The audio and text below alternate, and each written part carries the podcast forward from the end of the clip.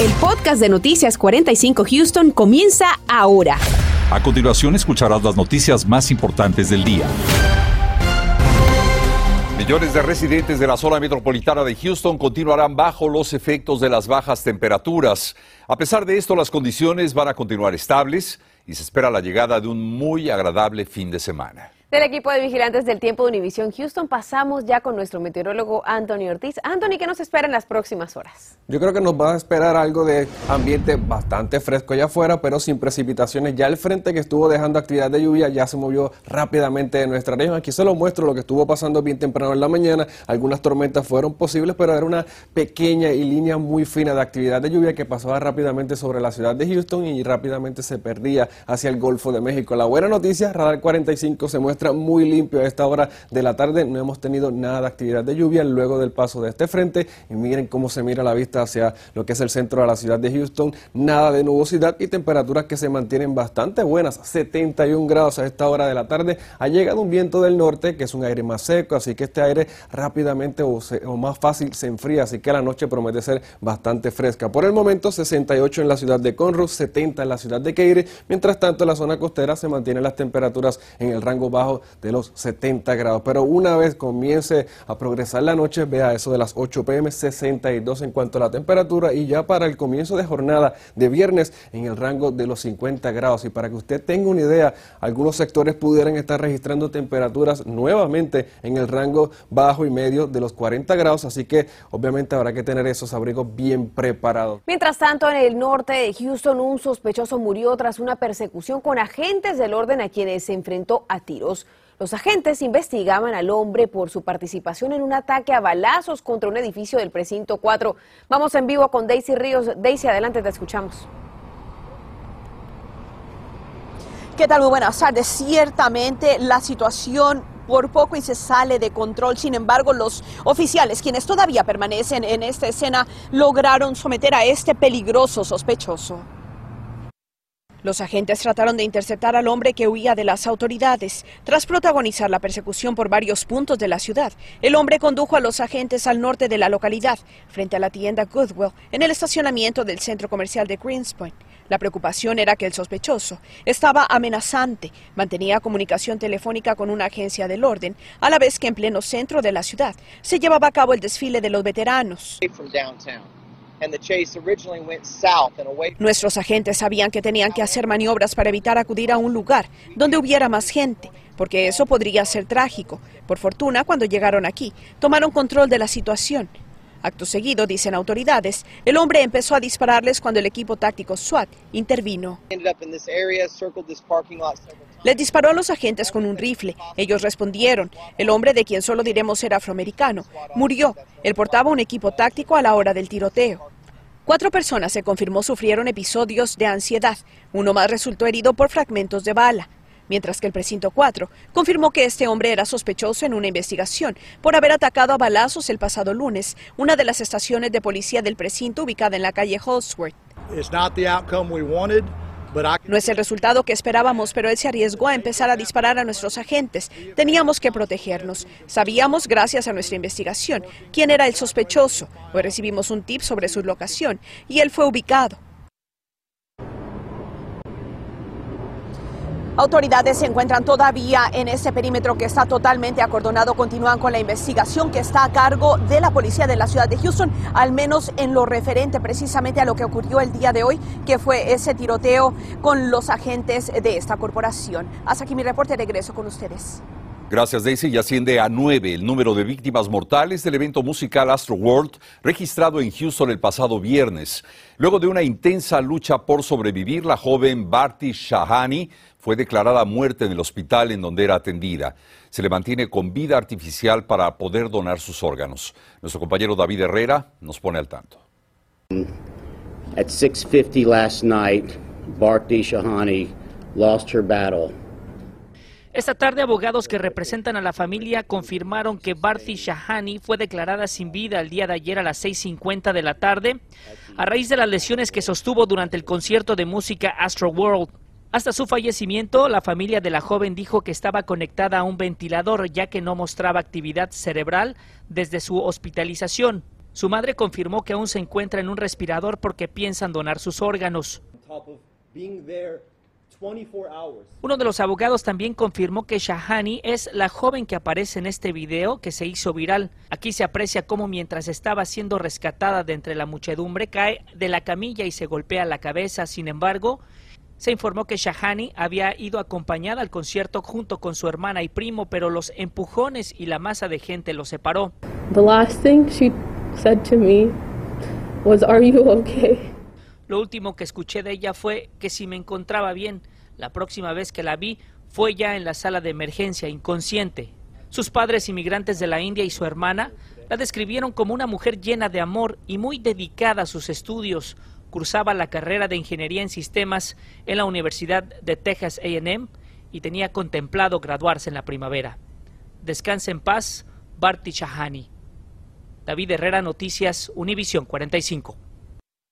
Muchísimas personas se han puesto la mano en el corazón y quieren apoyar a las víctimas y a las familias afectadas con la tragedia del Astroworld.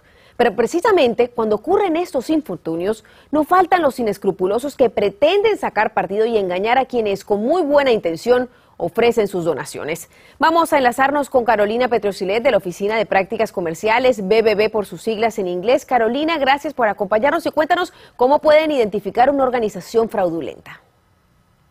Eh, lo, mejor es, lo mejor es que si nos están mandando, y así es como funcionan los estafadores cuando ven que estamos poniendo quizás esas palabras claves en línea, cómo poder ayudar a estas víctimas o, encontrar sitios donde poder ayudarlos, lo mejor es este, no hacer este clic a ningún enlace que nos manden o ya sea que nos manden textos o correos electrónicos o llamadas por teléfono. Así que hay que evitar eso y hay que ir con con la cuenta que ya han verificado que es legítima para poderle dar a estas víctimas, que es por medio de GoFundMe.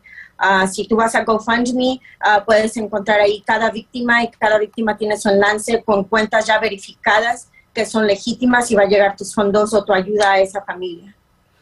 Carolina, cuéntanos entonces qué pueden hacer las familias para reportar una recolecta de dinero que sea fraudulenta en nombre de las víctimas de esta tragedia.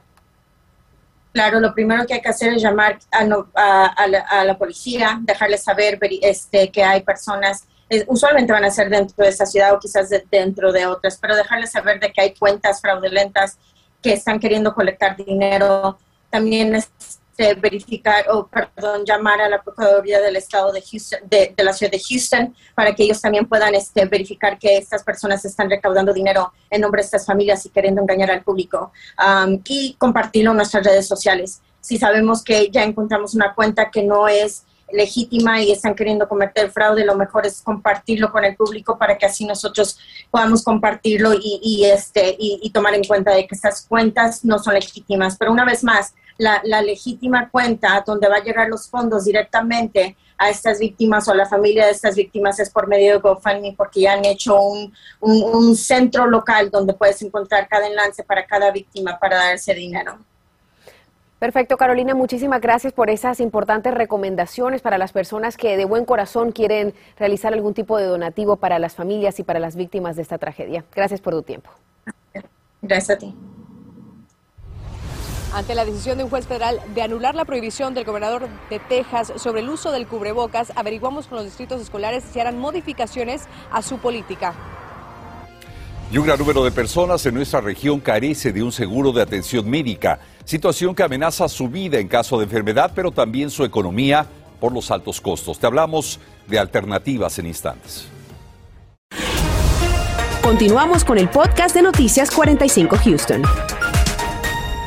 Y como lo informamos ayer, un juez federal detuvo la ordenanza del gobernador Greg Abbott y dejó en libertad a todas las escuelas de Texas para hacer obligatorio el uso de la mascarilla.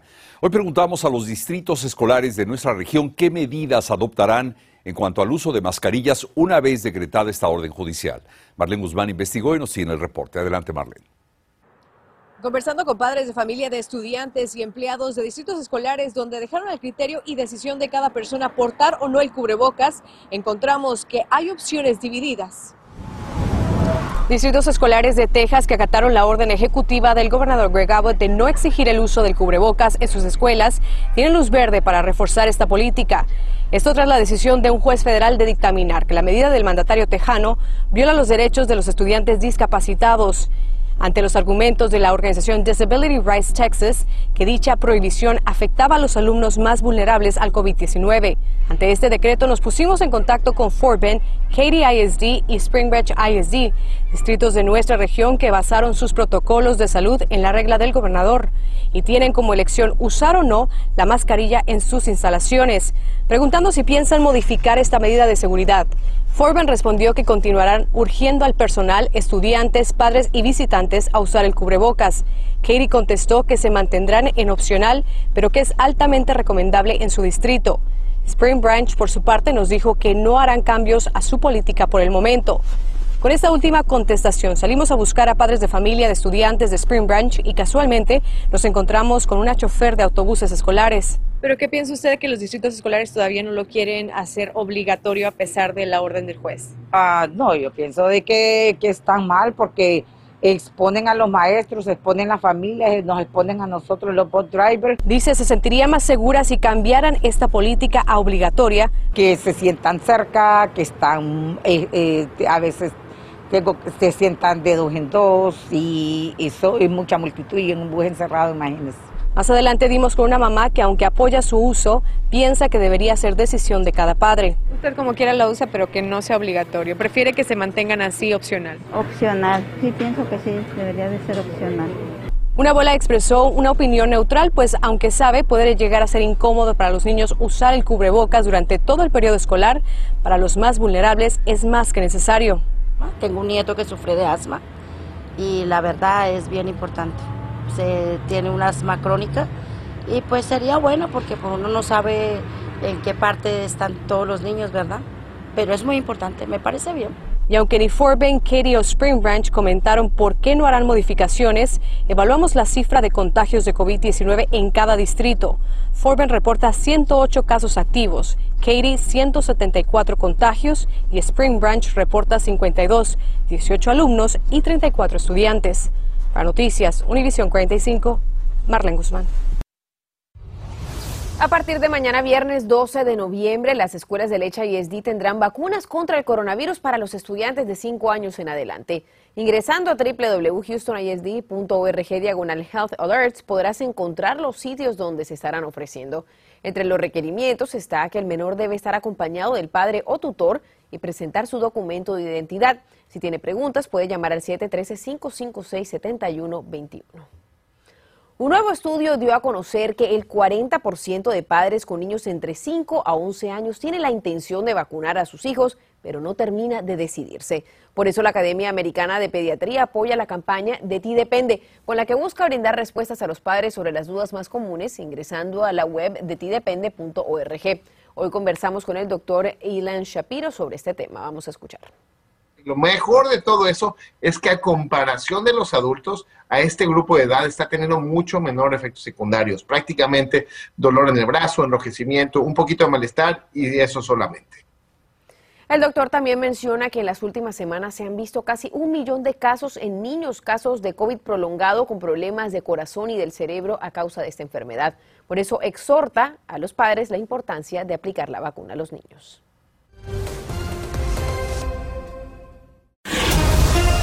Estás escuchando el podcast de Noticias 45 Houston. Llega al suroeste de Houston una opción de cuidado médico para las personas que no tienen seguro. Gabriel Preciado investiga de qué se trata y nos comparte los requisitos para participar. Esta es una opción que va dirigida a quienes no cuentan con un plan de seguro médico y están buscando atención de calidad en su idioma. Un sueño de la Universidad de Houston en colaboración con el Hospital Memorial Herman del área del suroeste de la ciudad, que hoy inició con la apertura de esta primera clínica de atención primaria directa. Esto en una zona que registra un 45% de la población sin cobertura médica, mayormente hispana. Es una clínica familiar en la cual se aceptan personas sin cita previa con un costo de 25 dólares y si usted desea obtener una membresía mensual, esta le costará 60 dólares y podrá visitar el consultorio las veces que sea necesario. Eh, y eso les va a dar eh, acceso a muy buena atención primaria, cuidados de preventivos, cuidados de problemas agudos, eh, cuidados de enfermedades crónicas, todo el amplio espectro de atención médica primaria. Muchas veces se nos olvida invertir en nuestra salud. Es muy importante que no esperen a que estén muy enfermos para que acaben en el departamento de emergencias y además les cueste más caro que 60 dólares al mes. Invertir en su salud es invertir en su familia. Yo les diría, hay que cambiar ese concepto y es parte de nuestra misión como escuela de medicina. So that's another partner, San Jose Clinic. Y otro de los beneficios es la colaboración con la Clínica San José, la cual proveerá medicamentos de prescripción a bajo precio para los pacientes de esta clínica. Si se pregunta dónde están ubicados, aquí le va la dirección para que aparte su cita. Están en el 7777 del Southwest Freeway, en el Medical Plaza número 1, el piso número 6 y la suite 616.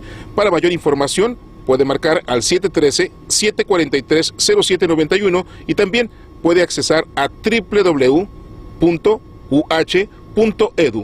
Para mayor información, descargue también nuestra aplicación Univisión 45 Houston. Para Noticias Univisión 45, Gabriel Preciado.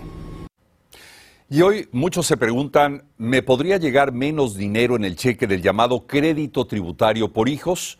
Bueno, en nuestra página web está la respuesta y lo único que tiene que hacer es apuntar su celular al código QR que ve en pantalla y este le va a llevar al artículo preparado por nuestro reportero Rodolfo Sánchez. Y es que con la esperada entrega del cheque de este crédito tributario por hijos, han surgido muchísimas dudas entre nuestra comunidad, entre la población, sobre quiénes reúnen y quiénes no los requisitos para recibir el beneficio. Una representante del IRS pide a los hispanos e inmigrantes no llegar a ninguna conclusión de que no pueden recibir este dinero. Recuerde que cada caso es distinto. Después del funeral solo hemos estado para pedir justicia. Por lo menos eso sería como un alivio pequeñito. Nada, porque nada me la va a devolver como usted dice, pero, pero justicia sería por lo menos que lo que quisiéramos ver. Tras el aumento de los homicidios en la ciudad, surge la pregunta en cuántos casos logran arrestar al sospechoso y cuántos quedan en el limbo. ¿Qué respuestas tienen las familias después de perder a un ser querido en manos del crimen? Una investigación de Noticias 45 que le presentamos esta noche a las 10. Y comienza la puesta del sol en la ciudad de Houston y lo hace con temperaturas en el rango de los 70 grados. Allá afuera ya se siente bastante fresco y de hecho la temperatura en horas de la noche y la madrugada comenzará a descender rápidamente. Algunos sectores estarán registrando el rango de los 40 grados bien tempranito en la mañana, mientras tanto en Houston se quedarán en los 51 grados. Compañeros, así que hay que abrigarse. Definitivamente hay que tener ese suéter a la mano. Anthony, gracias y gracias a usted por haber estado con nosotros, pero recuerde como siempre tenemos una cita en punto de las 10. Feliz tarde para todos. Gracias por escuchar el podcast de Noticias 45 Houston. Puedes descubrir otros podcasts de Univision en la aplicación de Euforia o en univision.com diagonal podcast.